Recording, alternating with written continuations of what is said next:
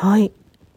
あの皆さん自分の地元の観光地とかなんかすごいいいよみたいなおすすめスポットみたいなところって案外当たり前すぎて行ったことないみたいなことありませんかね？私最近あ、まあ、そういう場所にちょっと行く機会があったんですけどねいやほんとそここう自然緑豊かで空気がスンと澄んでて落ち着いてすごいいいとこだったんですよね。あもっと早く行けばよかったと思って。ねなんかもし皆さんそんな場所心当たりあったら行ってみるといいんじゃねって思ったりなんかしてます。はい。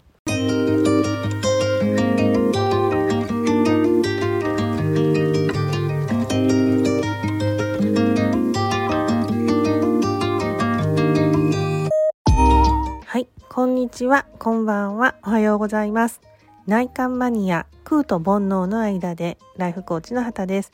今日も日々の内観で気づいたことや本質についていろいろお話ししようと思います。はい。で、今日はですね、あの、ちょっと最近知った言葉なんですけど、私のいつもお世話になっているコーチがシェアしてくださってたんですが、えっと、吹き腹っていう言葉に出会ったんですね。で、なんだと思ったら、えっと、これ不機嫌ハラスメントらしいんですよ。流行りの、なんたらハラみたいな。はい。で、まあ、あの、まあ、そういう記事を読んでて、まあ、記事の先の、まあ、もうちょっと詳細に書かれているリンクとかも読みながら、こんなのあるんだみたいな風にして思ってたんですけど、あの、私、幼い頃から、こうなんかちょっとよくわかんないけど、その、不機嫌な人とかなんかちょっと近づきにくいなみたいな感じな人と同じ場所に居合わせたりすると、まあ、ついですねこれ私なんか悪いことしたかな私本当はここの場所行っちゃいけないのかなちょっと遠慮した方がとかなんかまずいかなみたいななんかそういうふうに感じてしまうタイプなんですよね性質として。でまあ、その状況のことをですねそこでは、えーと、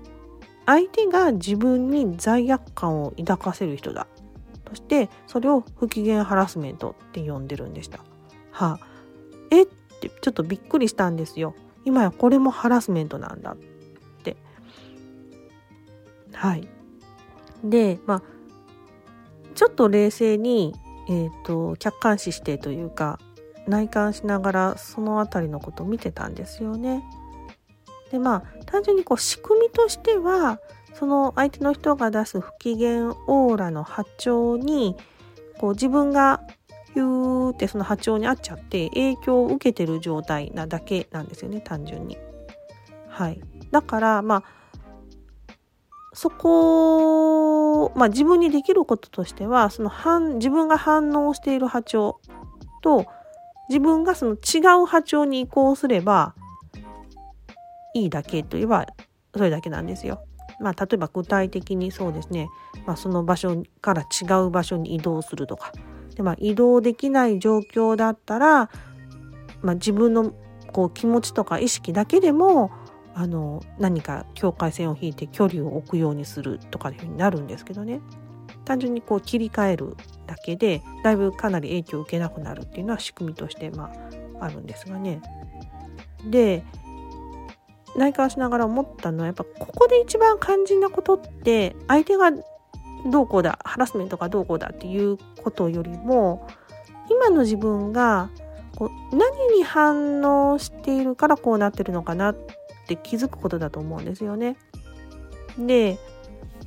まあ私さっきえってびっくりしたのは何でかなってちょっと見てたらその不機嫌に巻き込まれてるプロセスを、まあ、単純に自分が客観視できてなかったからであってでそこに今あって気づいたあそういう仕組みだったんだって分かったからまあびっくりしたというか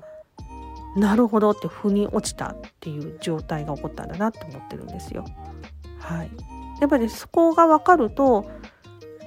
なるほどだったらこう今後そういう風な感じになったらこうしようみたいな風にちょっと冷静になれたりして、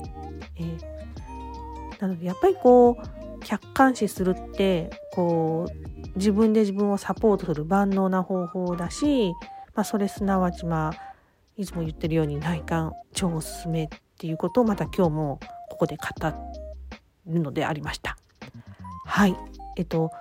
この吹き腹不機嫌ハラスメントについてはあの概要欄にちょっとあの読んだ記事の URL 書いたりとかあと書籍で「えー、吹き腹の正体」っていうご本を出されてるそうなので、まあ、ご興味ある方は、まあ、読んでみてもいいのかなと思いましたということです。はい。ではですね、また気づいたことあれば取っていこうと思います。今日も気づいてくださってありがとうございました。ではでは。